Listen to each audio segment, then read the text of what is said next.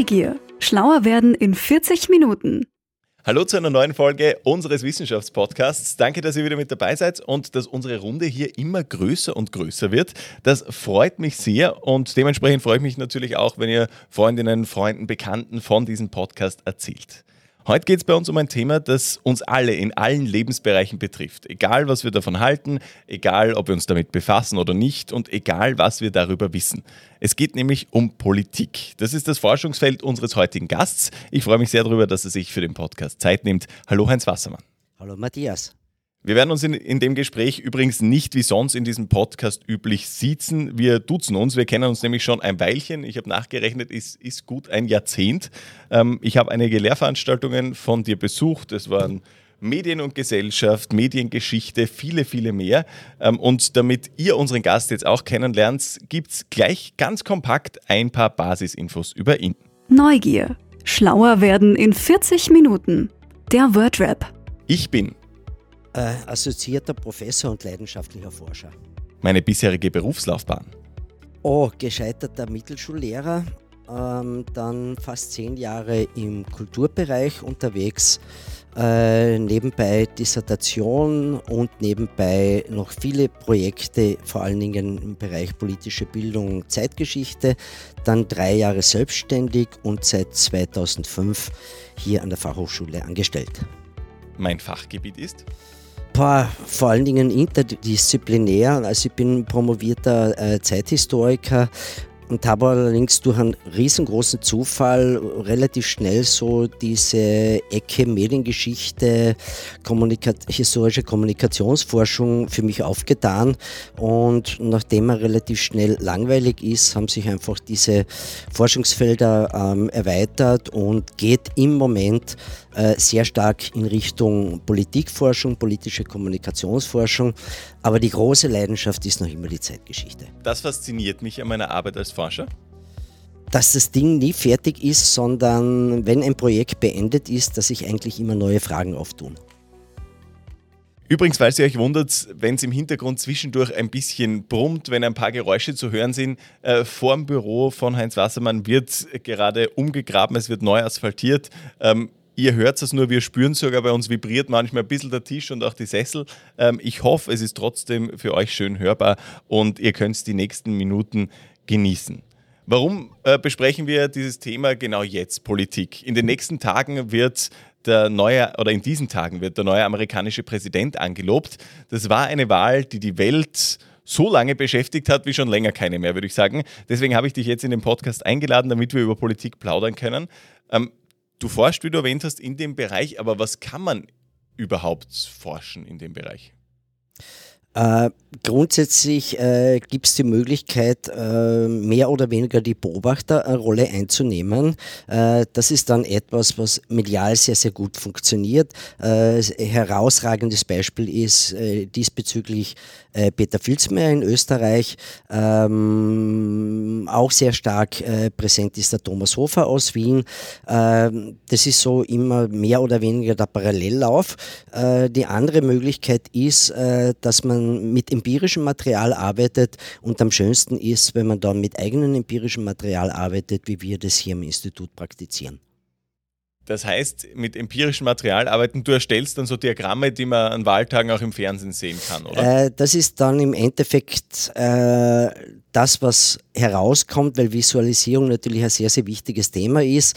Äh, die spannende Arbeit oder die wirkliche Knochenarbeit ist einfach die Recherche der Daten im Vorfeld, die Verknüpfung der Daten im Vorfeld und dann natürlich, was bei uns dann immer spannend ist, äh, wenn wir so Auftragsprojekte machen, dann versammle ich immer eine hochambitionierte Crew um mir am Sonntag um 14, 15, 16 Uhr.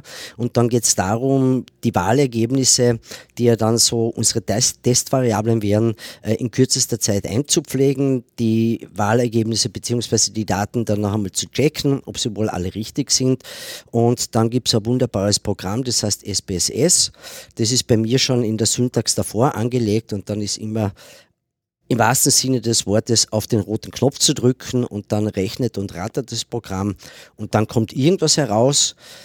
Dann wird eine Schnellinterpretation äh, geschrieben. Das ist meistens so um 10 Uhr, um 11 Uhr am Abend fertig.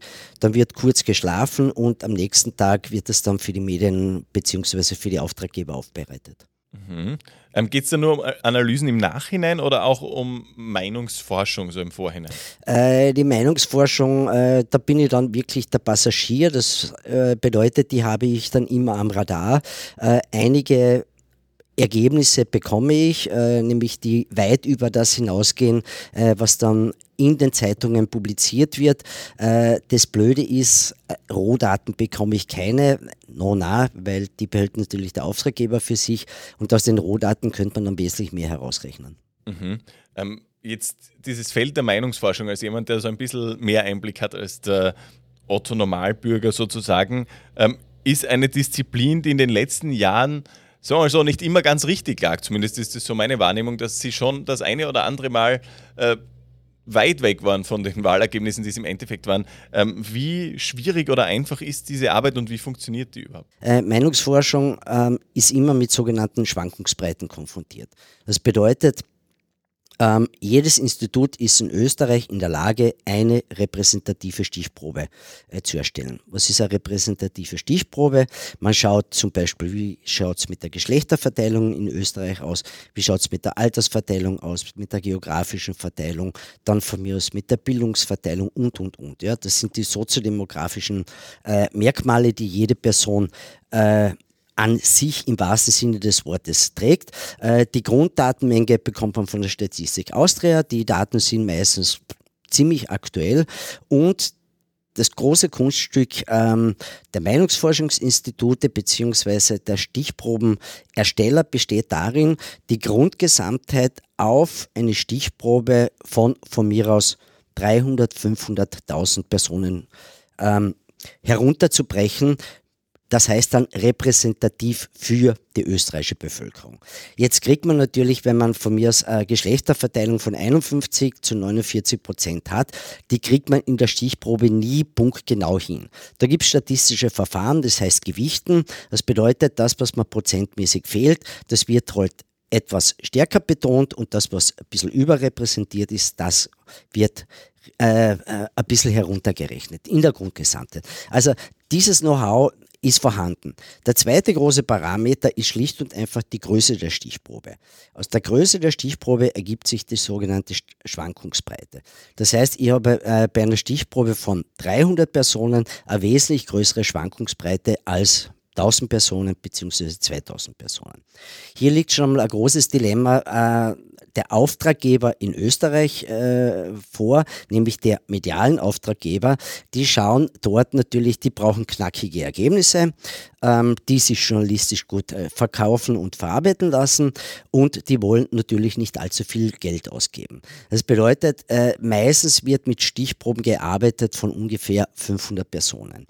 Jetzt ist allerdings bei den 500 Personen noch immer nicht fix, ähm, wurden wirklich 500 befragt, das heißt, habe ich 500 äh, vollständige Interviews oder wurden nur 500 Personen kontaktiert? Dann gibt es immer die fiktive Sonntagsfrage. Heißt, wen würden Sie wählen, wenn am nächsten Sonntag Nationalratswahlen wären? Äh, Grundsätzlich sollte man mal, oder das kennt man aus der Fragebogengestaltung her, keine hypothetischen Fragen stellen und auch keine Zukunftsfragen stellen. Äh, das lässt sich natürlich äh, nicht vermeiden in diesem Fall. Äh, die Frage ist, wie weit ist das Ergebnis weg? Ja? Wenn die Nationalratswahl in zwei Wochen ist, dann wird sich ein großer Teil schon entschieden haben. Was wir aus den ähm, veröffentlichten Ergebnissen nicht wissen, ist, wie viel sagen, ich weiß das jetzt noch nicht. Oder ich werde überhaupt nicht wählen gehen. Das heißt, wir haben da relativ große, also wenn man sich das als Torte vorstellt, haben wir relativ große Stücke, die von oben nach unten geschnitten werden und dann habe ich möglicherweise ein Tausender Sample, aber nur 750 auswertbare äh, Antworten. Ähm, jetzt können natürlich die Meinungsforschungsinstitute nicht sagen, naja, eigentlich können wir gar nichts sagen, weil der Auftraggeber will natürlich irgendeine Excel-Diagramme oder sonst etwas haben. Da gibt es mittlerweile auch eine Methodik, wie kann ich die Unentschlossenen, nämlich aus der Erfahrung, die ich habe, äh, wie kann ich die zuordnen, sodass ich dann auf das Ergebnis komme, dass Partei A 35 Prozent, Partei, Partei B 32 Prozent und Partei C 28 Prozent und, und, und. So, jetzt wird es noch einmal komplizierter, nämlich die Schwankungsbreite. Heißt, es gibt ähm, mittlerweile standardisierte Maßzahlen. Bei einer 300er, 500er, 1000er, 2000er Sample beträgt die Schwankungsbreite bei dem und dem Prozentwert so und so viel. Grundregel ist, je höher die Partei prozentuell ausgewiesen ist, desto höher ist die Schwankungsbreite. Und jetzt kann sein, wenn der Sample dementsprechend gering ist und die Person, äh, Partei A hat 35 Prozent und die Person, äh, Partei B hat 32 Prozent, das liegt alles noch in der Schwankungsbreite. Das heißt, theoretisch ist es möglich, dass die Partei B mit 32 Prozent der Wahlsieger wird und die Partei A mit 35 Prozent nur Zweiter wird.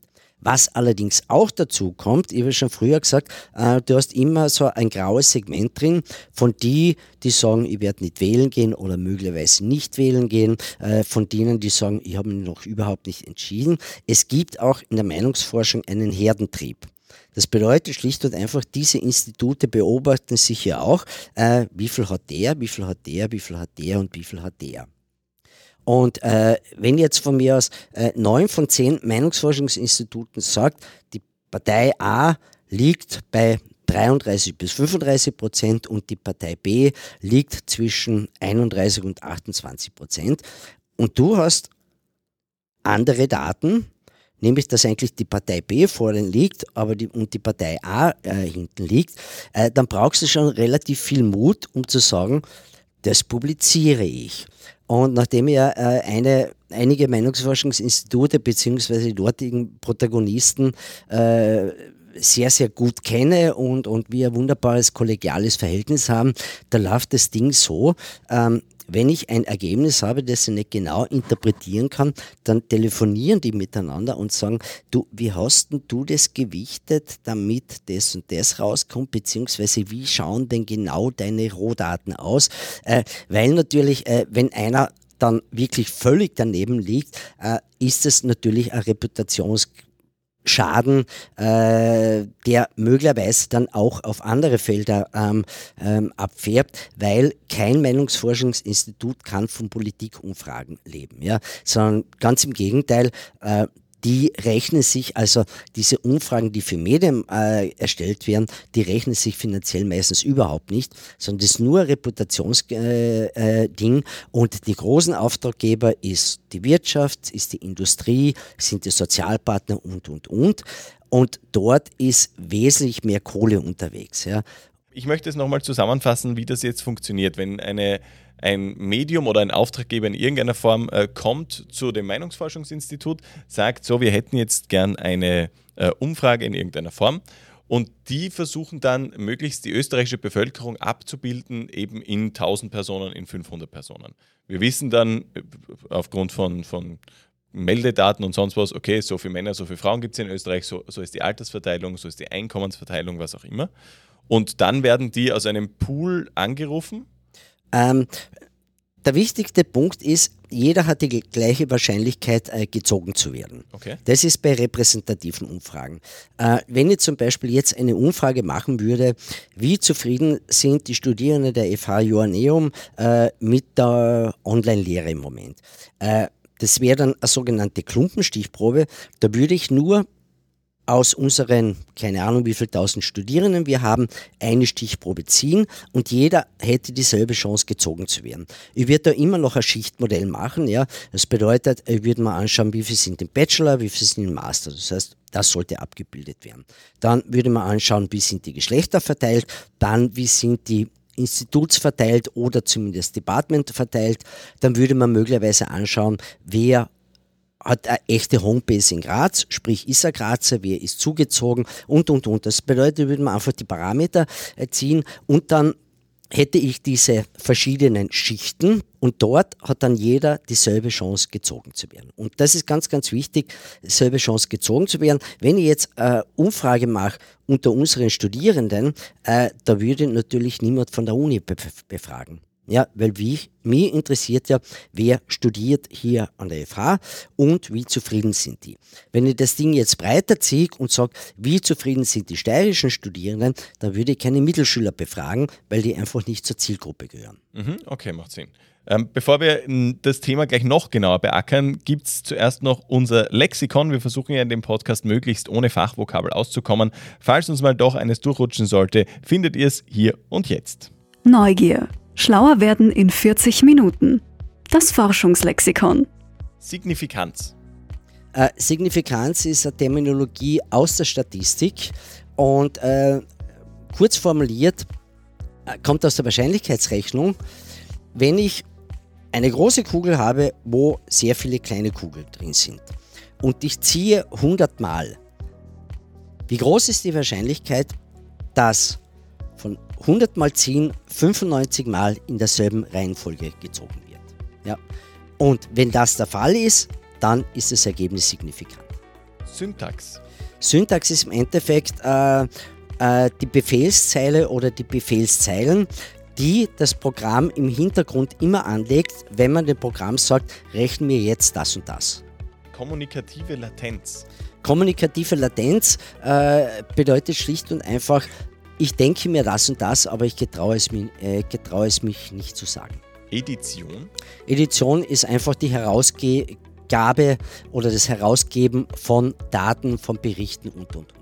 Und äh, soziodemografische Merkmale. Soziodemografische Merkmale, die trägt jeder an sich und mit sich. Das ist das Geschlecht, das ist das Alter, äh, das von mir aus der Wohnort, das ist das Bildungsniveau, das Einkommensniveau und und und. Jetzt stellen wir die Wahlen, würde ich sagen, mal kurz zur Seite, denn in der Vorbereitung aufs Gespräch habe ich gelesen, dass du dich in den vergangenen Jahren, wie du schon erwähnt hast, auch sehr intensiv mit dem Nationalsozialismus in Österreich auseinandergesetzt hast, deine Dissertation äh, geschrieben hast mit einem unfassbar knackigen Titel aus meiner Sicht. Äh, und ab heute, Kinder, sagen wir Grüß Gott und nicht mehr Heil Hitler. Ähm, worum geht es in der Arbeit? Die Arbeit hat wirklich eine lange Vorgeschichte und die führt mir dann, was wir auch eingangs ähm, besprochen haben, äh, wie bist du überhaupt zu diesem Thema und dann die FH gekommen? Äh, mein Geschichtsstudium im zweiten Abschnitt waren Seminare zu absolvieren. Und ich habe im damals berühmt-berüchtigten Gedenkjahr 1988 mein Seminar aus österreichischer Geschichte gemacht.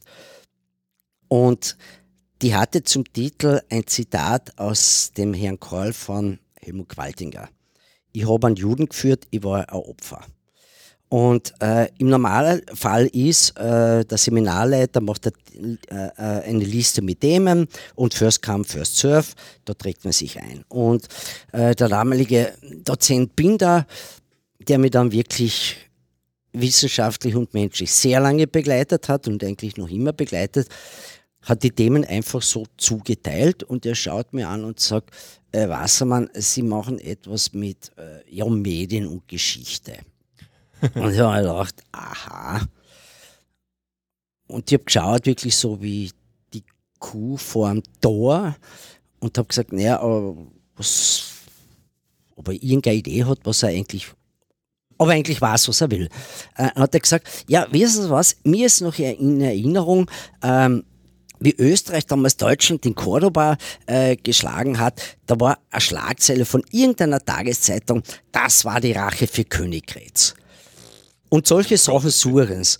Und dann wollte er eigentlich aus dem Fenster springen, äh, weil das ist eine Lebensaufgabe. Ähm, und die wir damals, also, das war so also mein erster Einstieg, dass ich mir angeschaut habe, ähm, wie wird in der Kronenzeitung das Thema Nationalsozialismus behandelt. Und äh, das war eine sehr lässige Arbeit. Äh, das habe ich dann erweitert. Für meine Diplomarbeit habe ich mir angeschaut, neben der Krone-Zeitung auch die kleine Zeitung, die Presse und die Salzburger Nachrichten. Und die Arbeit ist dann fertig geworden. Die war damals schon etwas ausufernd und die bekam dann einen Anruf äh, vom Institut für Zeitgeschichte. Ähm, die geben zumindest damals noch, das wichtigste Publikationsorgan für Zeitgeschichte heraus, nämlich die Zeitgeschichte. Und der verantwortliche Redakteur ruft mir an und sagt, Sie, ich habe Ihre Diplomarbeit gelesen, die ist echt super, hat mir natürlich wahnsinnig getaugt. Ähm, wir machen jetzt ein Themenschwerpunktheft und ich würde Sie bitten, zu diesem Eichmann-Prozess, der ein Kapitel der Diplomarbeit war, ähm, für uns etwas zu schreiben. Und ich habe mir gedacht, ja, das ist eine einfache Übung, Copy and Paste. Damals waren es noch echte Befehle am Computer. Äh, das macht man schon. Und ich lese das durch und denke mir, bist du deppert, das ist ja grottenschlecht geschrieben. So, dann habe ich dieses Kapitel umgeschrieben und neugierig, äh, wie ich bin, habe ich natürlich noch ein paar zusätzliche Sachen recherchiert. Und dass ich eine Dissertation schreiben möchte, äh, das war eigentlich immer schon klar. Und äh, habe dann angefangen, die Dissertation neu aufzusetzen, nämlich es, im Untertitel ist es ja öffentliches und veröffentlichtes Geschichtsbewusstsein Österreich. Und ich habe mir bescheiden, wie ich bin, äh, vorgenommen, ich schreibe das Standardwerk zu diesem äh, Thema und habe dann verschiedene Zugänge gehabt. Das heißt, da war ein sehr intensiver Teil mit Meinungsforschungsergebnissen, da sind wir wieder beim Thema. Dann habe ich die Medienanalyse sehr, sehr breit aufgesetzt, äh, nämlich thematisch und auch von Quellenbestand. Und dann war noch ein großer Teil äh, das Thema Schule, Geschichtsunterricht im Allgemeinen und Zeitgeschichtsunterricht im Besonderen. Und äh, da habe ich halt relativ viel recherchiert und war ein Semester lang in Deutschland auf einem Forschungsstipendium und dann, was das absolute Highlight war, auch am Monat in den USA, in den National Archives, weil die Amerikaner die ersten waren, die in Österreich zwischen 45 und 49, 50 äh, Meinungsforschung betrieben haben. Und ich habe das einmal gelesen in einem Buchbeitrag und habe mir gedacht, boah, die Dinger muss ich haben.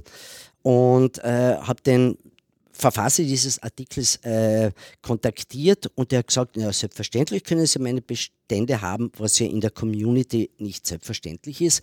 Und der hat mir damals schon gesagt, aber wissen Sie was, da liegt in Amerika viel mehr und es sollte mal einer hinfahren und sich das holen. Und ich bin dann hingefahren bzw. hingeflogen. Also das ist übrigens das erste Mal, dass ich in einem Flugzeug gesessen bin. Äh, hat was gehabt und ich bin mit 50 Kilo Akten äh, aus den USA zurückgekommen und einen kleinen Teil ähm, habe ich in der Dissertation verarbeitet und der Rest liegt noch immer gut verschnürt in meinem Büro und hart noch immer, dass ich da mal eine größere Publikation mache. Ähm, und das ist dann halt so im Eskalationsprozess des Schreibens, der für mich typisch ist, dann halt zu einer umfangreichen Dissertation äh, ausgewachsen. Mhm. Wie gut haben wir denn den Zweiten Weltkrieg als Gesellschaft aufgearbeitet? Das ist immer eine Frage äh, der internationalen Vergleichbarkeit und äh, es ist vor allen Dingen äh, eine normative Frage. Ähm, wenn man sich anschaut, äh, was man in Österreich in den, also bis in die 80er Jahre wirklich sagen durfte, ohne irgendwo sanktioniert zu werden. Nämlich, das merkt man in den Meinungsforschungsergebnissen, aber das merkt man auch bei Aussagen auf politischer Ebene. Ähm, dann hat sich zumindest sehr, sehr viel getan. Ähm, eigentlich haben sich alle gedacht, das Ding ist so mit Ende der 80er Jahre. Es gibt wirklich einen Transformationsprozess im öffentlichen Gedenken. Äh, ich bin da relativ skeptisch. Ähm, für meine Begriffe war, nachdem ich die dies fertiggestellt habe, ich habe gedacht, es gibt jetzt nichts mehr dazu zu schreiben. Ja? Also nicht, weil ich wirklich alles gemacht habe, ja? sondern mein Eindruck war, das Thema ist irgendwie erledigt oder es hat sich irgendwie erledigt. Äh, wenn man sich anschaut, ähm, was in letzter Zeit wieder möglich ist zu sagen. Und da meine ich weniger ähm, so, dass wirklich so diese braune Brühe herauskommt, die allerdings bei einigen unverschämterweise äh, immer mehr herauskommt. Äh, wie heißt es bei Brecht? Der Schoß ist fruchtbar noch. Äh, es hat sich natürlich so dieses rechte, autoritäre, rechtsextreme, zum Teil neonazistische Gedankengut in der Artikulation äh, verändert. Also da merkt man, wie, wie anpassungsfähig der Rechtsextremismus ist. Äh, in der Substanz hat er sich allerdings relativ wenig äh, geändert.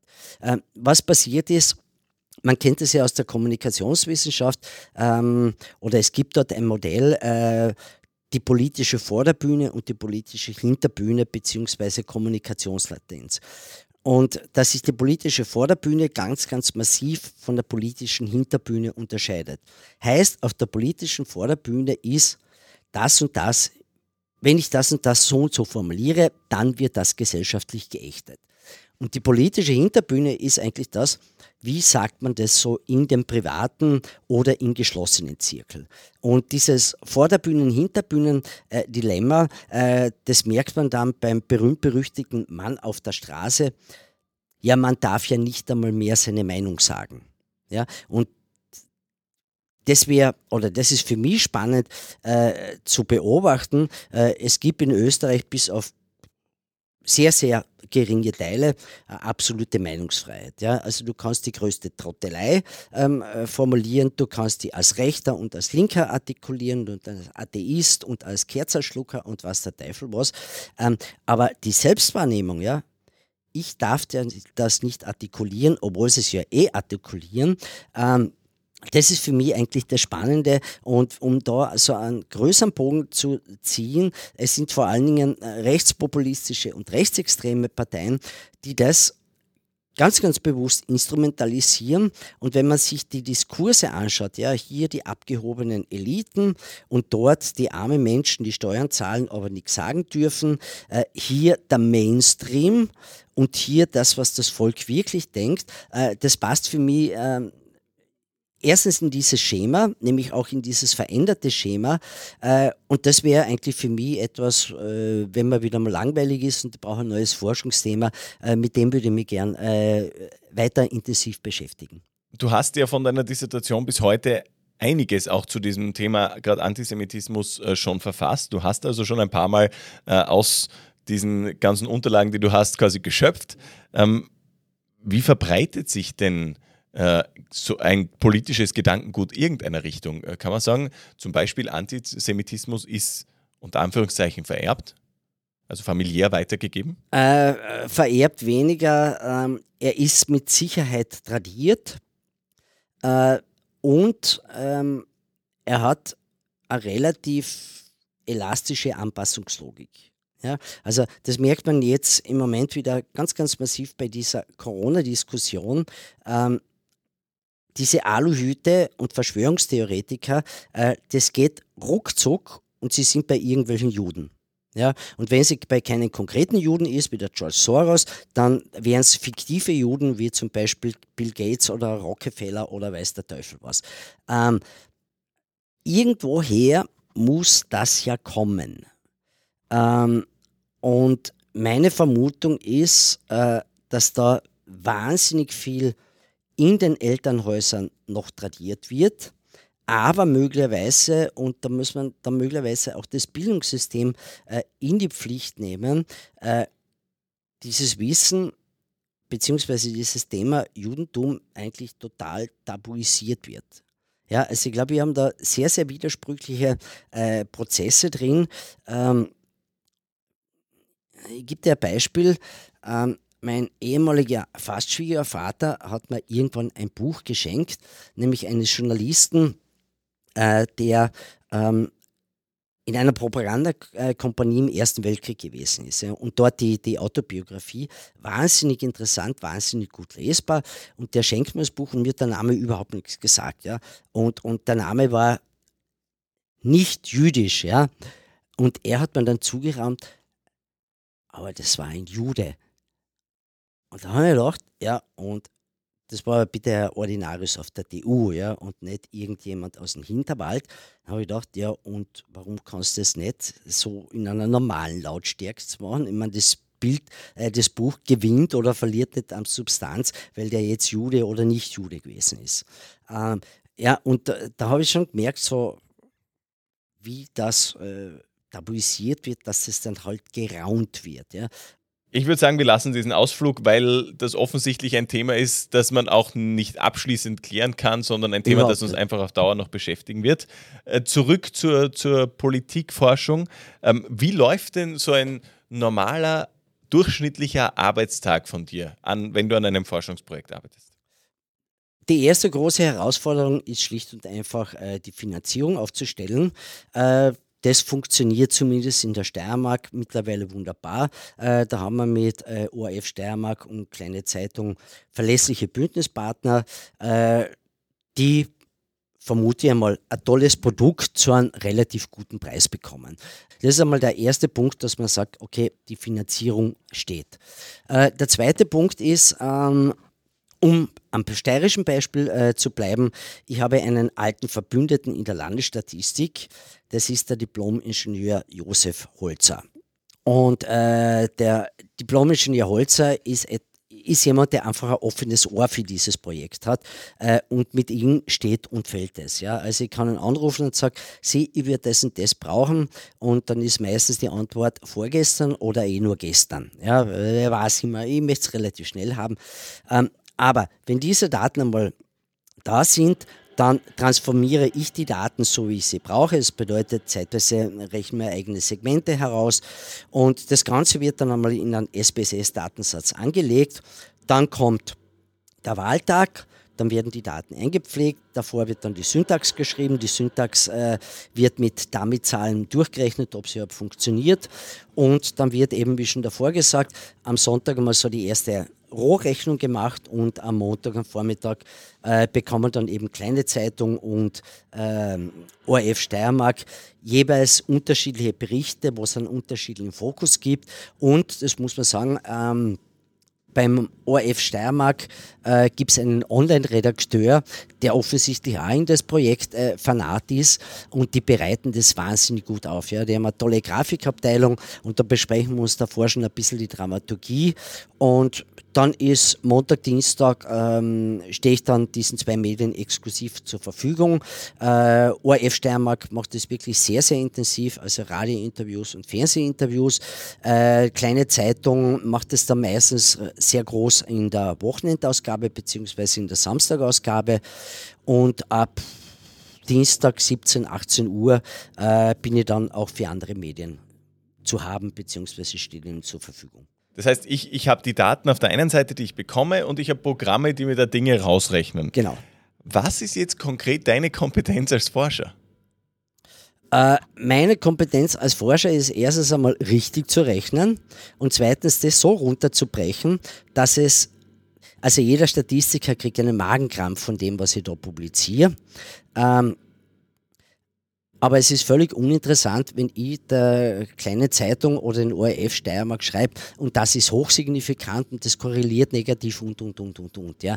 Braucht kein Mensch in der äh, medialen Vermittlung und das ist etwas, was mir so wahnsinnig äh, viel Spaß macht, äh, nämlich das, was empirisch wirklich abgehärtet ist, so herunterzubrechen, dass das hoffentlich für jeden verständlich ist und auch auf Interesse stößt. Äh, dort, was dann so eher die Hardcore-Terminologie wird, äh, das ist dann das steirische Jahrbuch für Politik oder das österreichische Jahrbuch für Politik.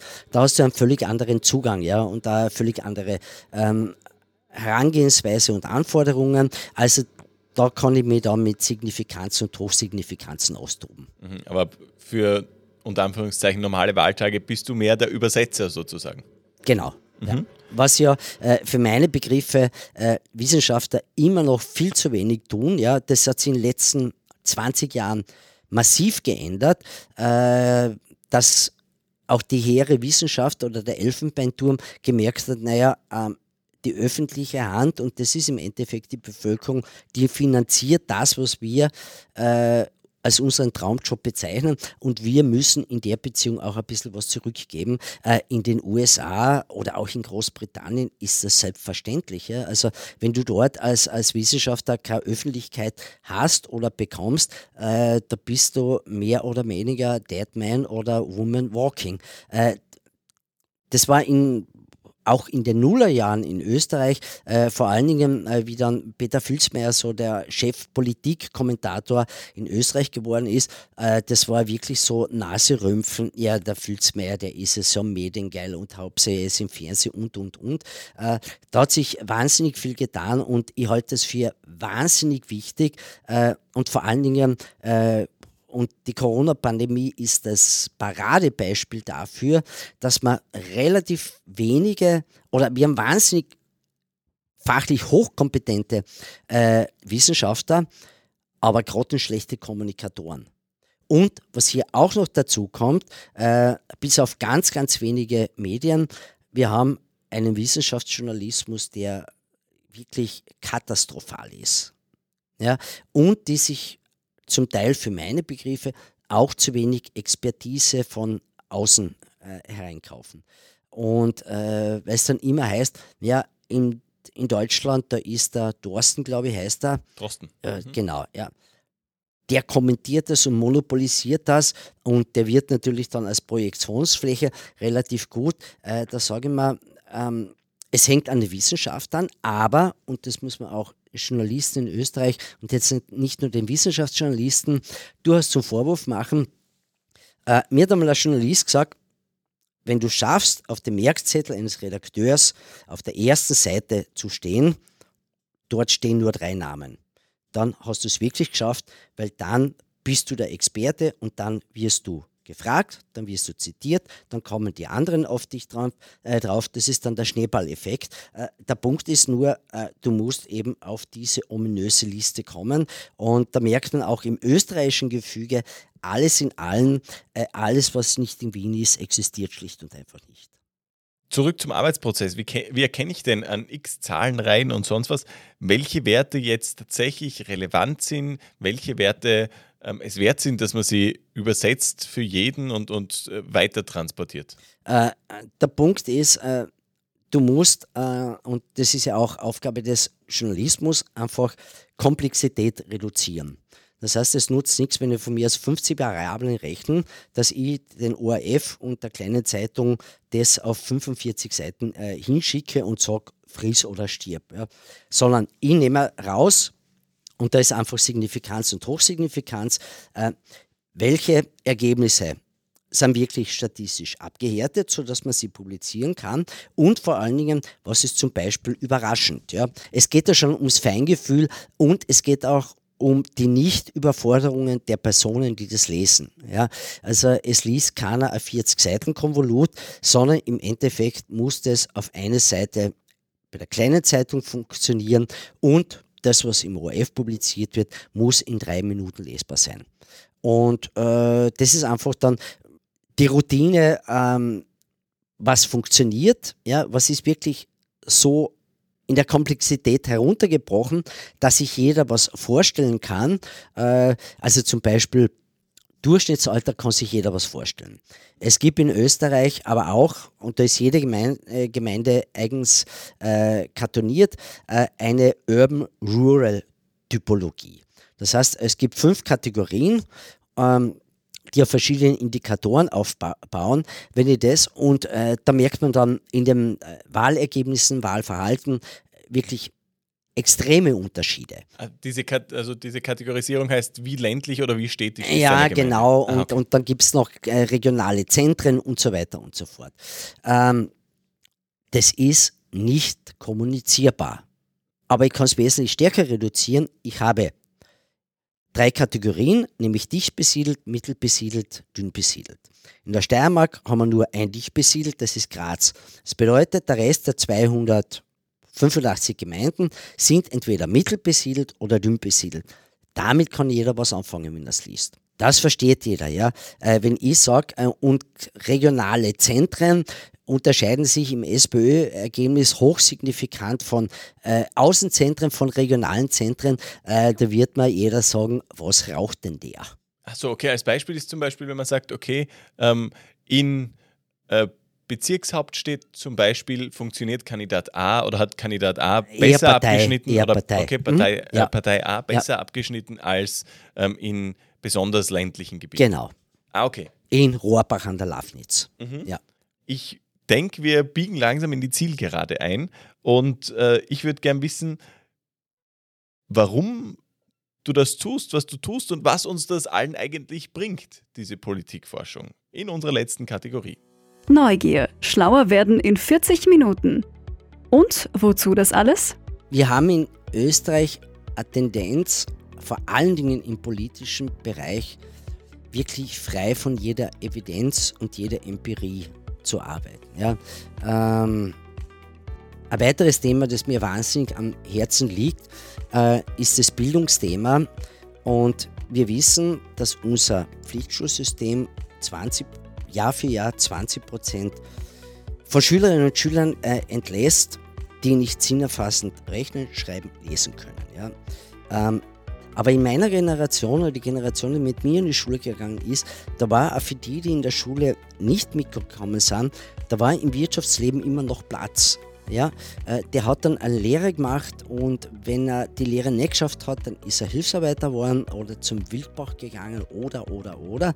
Äh, das hat sich mittlerweile massiv geändert. Ja. Das bedeutet, unser Schulsystem produziert das schon seit Jahren ja, Menschen, die schlicht und einfach was ein selbstbestimmtes und ein autonomes Leben äh, betrifft, und das basiert für meine Begriffe auf Erwerbsarbeit, wir produzieren 20 Prozent, die einfach nicht lebenstüchtig sind. Und es wird an diesem österreichischen Schulsystem herumgedoktert bis zum Abwinken. Und wenn ich etwas mehr zu Empirie basiert und evidenzbasiert beitragen kann, dann hat die Gesellschaft etwas davon.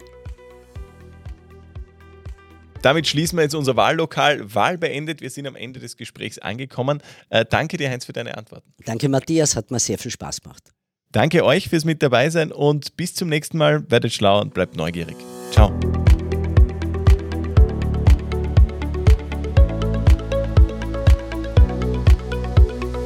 Neugier. Schlauer werden in 40 Minuten.